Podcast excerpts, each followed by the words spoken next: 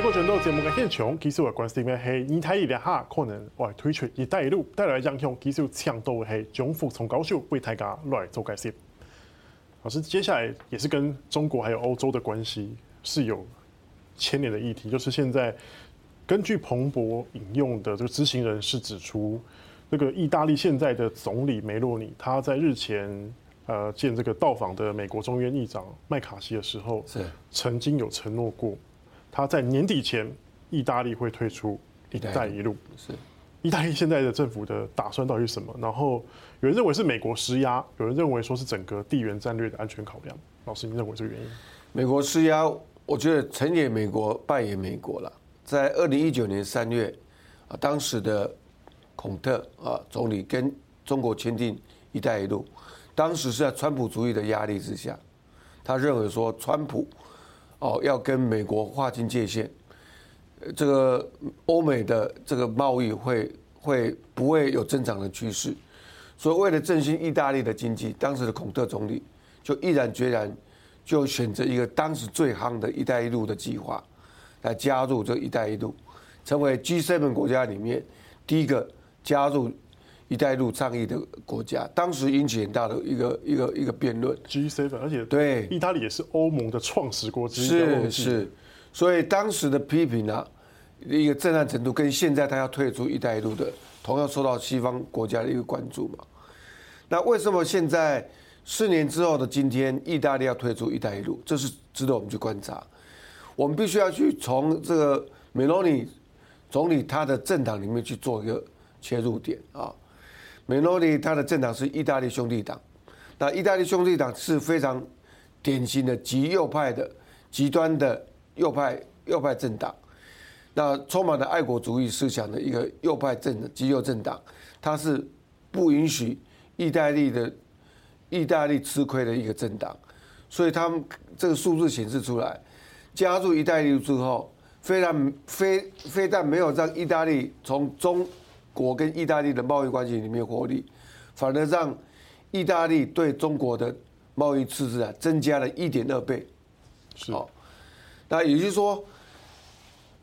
这个往中国的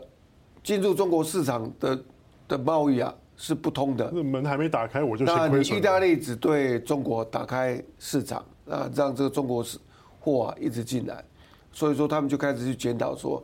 一带一路到底是不是一个良善的一个计划？那其实这梅罗尼政府他现在大概慢慢搞清楚了，所谓一带一路倡议的一些游戏规则，都是要按照中国的一些规划里面来的啊，必须所有一些合作项目啊，都必须要由中国的公司来承包，中国的工人使用中国企业的一个一个产品跟原料，所以所有的事情都是要 made in China 的时候，当然赤字就会增加。老师，我们这边有一个数据，就是根据上海复旦大学的一个研究中心的数据显示，意大利跟“一带一路”相关的金额是二零一九年二十五亿美元，对，到了二零二零年剩下八亿美元。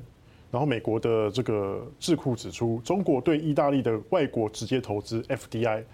它从二零一九年六点五亿美元降到二零二零年只剩下两千万美元，在疫情的时候，二零二一年回来一点，但是也是三千万美元左右。是相对来讲，没有跟中国签订“一带一路”的德国、法国，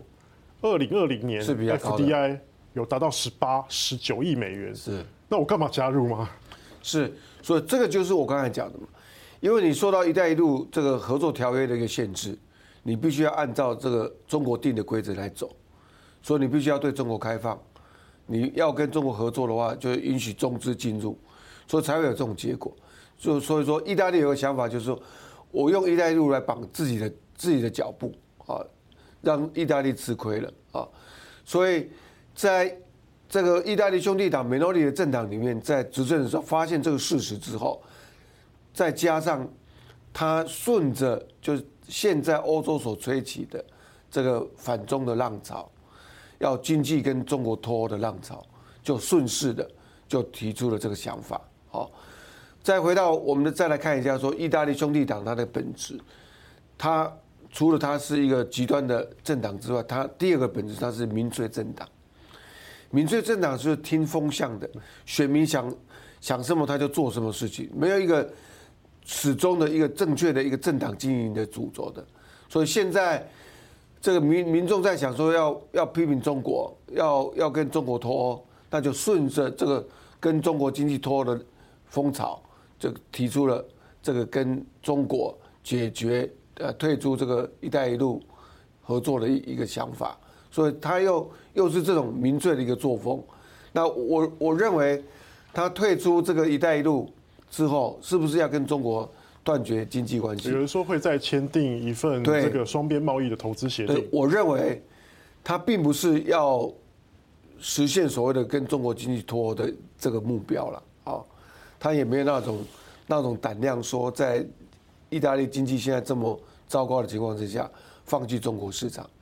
所以他随后他在记者会里面就说得很清楚，会选选择另外一个方式，比如说。跟中国签订单独签订的中国意大利之间贸易协定，来加强中意双边的一些贸易关系。所以贸易协定来取代这一带一路的合合作，那这个方向在年底应该是就会落实。那再会再说回来说，其实意大利是欧盟的会员国，中国跟欧盟就之间就签订有很多贸易协定啊。那其实它这个贸易协定是不是？多此一举哦，还是说要额外去在欧洲联盟共同贸易政策之下，跟中国发展出一些特殊的合作关系？那这个内容是值得我们再继续观察的。老师，那除了这个经济因素之外，那有没有一些就是地缘战略安全方面的因素呢？跟这个“一带一路”脱？这个面向的话倒是比较少了啊。我我想说。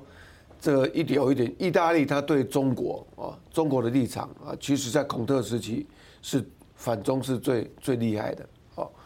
那因为他当时孔特时期，他看到说中国的一些一些科技间谍啦、学术间谍啊，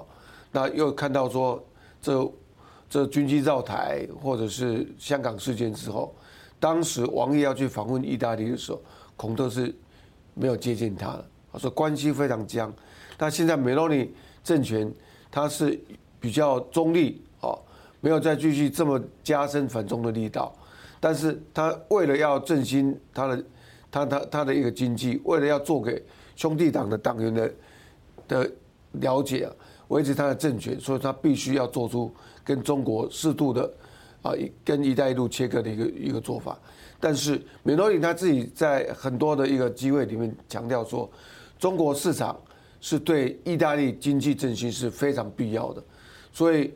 未来意大利还会还是会继续维持跟中国良好的贸易关系、经济关系，所以经济脱钩这只是顺风而为啊，并不是他要要做的对中国的一个目标。对，是。老师，那我们看到现在“一带一路”在欧洲啊，好像越来越多的被拒绝，尤其看前一阵子。东欧国家本来是十几、十七加一，变成现在十四加一，然后加现在现在这个呃攻入西方国家的滩头堡 G7 的这个意大利的国家，现在也呃可能会在年底要来推出。是，老师，那你看这个中国“一带一路”在欧洲这一块是不是算是踢到铁板了？“一带一路”为习近平的外交哦建了大功了，我我必须要这样讲哈。因为“一带一路”它，它它现在参与“一带一路”国家五十六五六十个国家啊，从这个中亚、西西亚到沙沙特阿拉伯半岛，到中东地区，到非洲，啊，欧洲国家，总共五五六十个国家，而且他砸了四兆四兆多的美元啊，跟全球前一百三十八个国家或地区啊签订的这些经济合同啊。所以它的成果是非常丰硕的。那美国、欧盟，它也提出所谓的三千亿欧元的这个全球门户战略，目的就是也要提供给这些开发中国家这个基础建设的一个援助，来仿效这个中国的一带一路倡议，来跟中国做对抗就对了啊。但是欧盟的这个这个全球门户策略啊。它的成效是非常有限的啊，钱还没到位，计划还没还没落实，但是美中国的一带一路倡议已经从二零一二一三到现在已经十年的光景了，对啊，它的成效是已经有很很很很多显著的成效，问题也产生了什么？比如说斯里兰卡的债务债务陷阱这些问题，这些问题冒出来之后，西方国家才发现说事态严重了，这个触角已经遍及啊各地，而且中国很巧妙利用这“一带一路”倡议啊，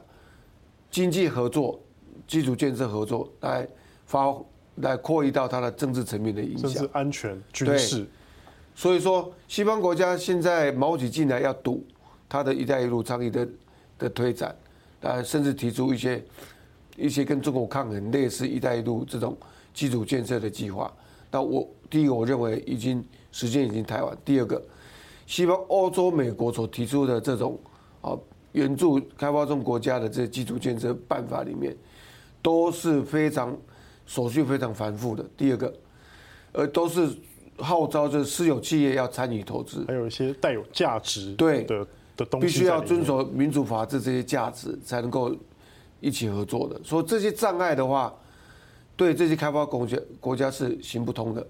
他们要的是很便捷、快速的，类似中国式的这种给钱方式。但是对于欧洲国家来讲，这些障碍应该就比较不是问题了吧？是，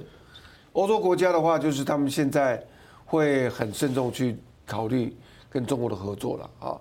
是不是要跟经济跟中国经济脱钩？这是欧洲联盟的既定政策。那欧盟二十七个国家里面，德国、法国就是不吃这一套。德国、法国带头不吃这一套的情况之下，其他比较小、中小型的。